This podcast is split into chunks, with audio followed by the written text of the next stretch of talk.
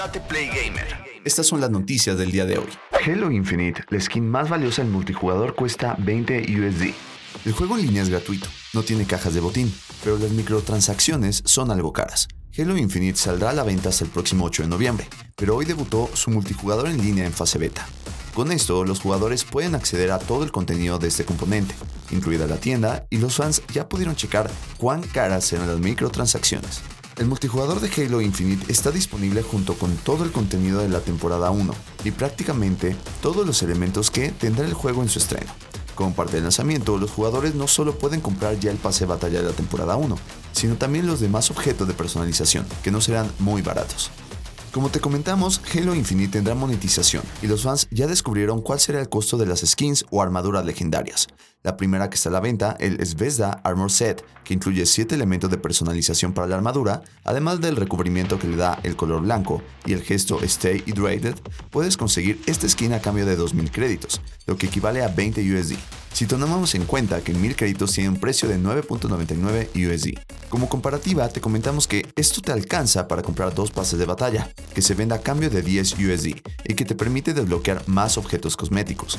Si piensas comprar estos objetos de personalización, debes saber que comprar 3 de este tipo de skins equivaldría a comprar la campaña completa de Halo Infinite, que costará 60 USD y que saldrá a la venta el próximo 8 de diciembre.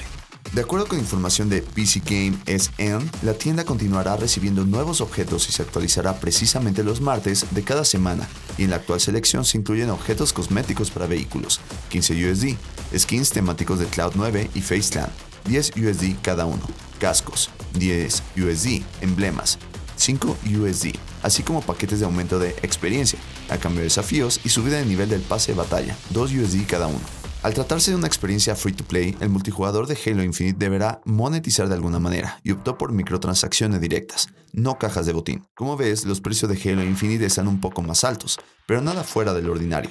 En juegos gratuitos es común que se ofrezcan artículos premium con un precio alto. En Valorant, por ejemplo, se vendió un arma muy exclusiva a cambio de 95 USD, mucho más caras que los skins de Halo Infinite. ¿Qué opina de los precios de las microtransacciones de Halo Infinite? The Game Awards 2021. ¿Cuándo revelarán a los candidatos a ganar el GOTY? Habrá 30 categorías en la entrega de los premios. The Game Awards es la entrega de premios de videojuegos más mediática de la industria. Es por esto que el que se lleva el premio del Game of the Year o GOTY en esta entrega de premios suele ser considerado el juego del año. Si te preguntas cuáles son los juegos que podrían llevarse este premio en 2021, debes saber que pronto lo sabremos. Geoff Keighley, productor y anfitrión de The Game Awards, revelará hoy a los nominados de la edición 2021 de esta entrega de premios. De acuerdo con Kirley, en The Game Awards 2021 se premiará juegos en 30 categorías diferentes. Así pues, habrá un montón de juegos nominados en categorías como Juego del Año, Mejor Juego de Acción, Mejor Banda Sonora, Mejor Actuación y muchas otras. ¿Y tú, cuáles crees que sean los juegos nominados a GOTY? The Game Awards 2021 se llevará a cabo en la noche del 9 de diciembre del 2021. Xbox Game Pass pudo ser un servicio de renta de videojuegos a la antigua. Sarah Bond reveló que la estrategia permite que los juegos generen ingresos por más tiempo.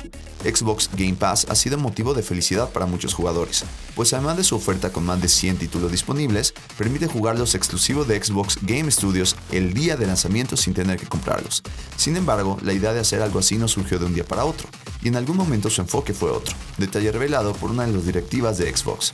En marco de los festejos por los 20 años de Xbox, Sarah Bond, jefa de ecosistema de la división de videojuegos de Microsoft, habló sobre el origen de Xbox Game Pass y los beneficios que ha traído para la industria.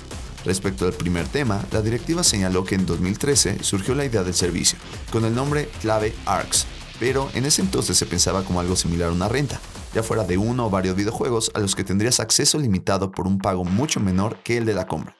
Sin embargo, el éxito de plataformas como Netflix influyó en Xbox y todo cambió hacia esa dirección, por lo que el proyecto se ajustó a las nuevas tendencias y tomó la forma que hoy conocemos. En cuanto al segundo tema, Sarah Bond reveló que los editores se mostraron reservados respecto a Xbox Game Pass, y por eso decidió que la primera alineación de juegos fuera con títulos ya probados en el mercado y cuyos ingresos no estarían en riesgo. El resultado fue sorprendente y poco a poco generó confianza entre las compañías para animarse a poner sus juegos en el servicio. En este sentido, Bond reveló un detalle interesante, y es que Xbox Game Pass y los juegos que forman parte del ecosistema de Xbox han visto mejoras en materia de ingresos. El 75% de los ingresos de un juego se logran en los dos meses posteriores al lanzamiento, Ahora eso se amplió a dos años. Bienvenidos al Espacio Gamer número 1, un podcast donde podrás enterarte de todas las novedades semanales, torneos, hacks, análisis y más del mundo gamer. Yo soy Tate y esto es Tate Play Gamer.